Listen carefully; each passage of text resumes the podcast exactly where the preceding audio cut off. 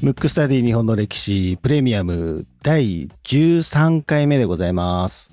第13回目はいはい。えー今回はですね、あのーこの収録をしている今時点ではタイトルが決まっておりません。そうですねうん。あの多分皆さんはねもうすでにタイトルで出てるとは思うんですけどはい。ちょっと今の段階でどうしようかなと思ってうん。で一応あのこういう話をしたいっていうのを今から言うんですけどはい。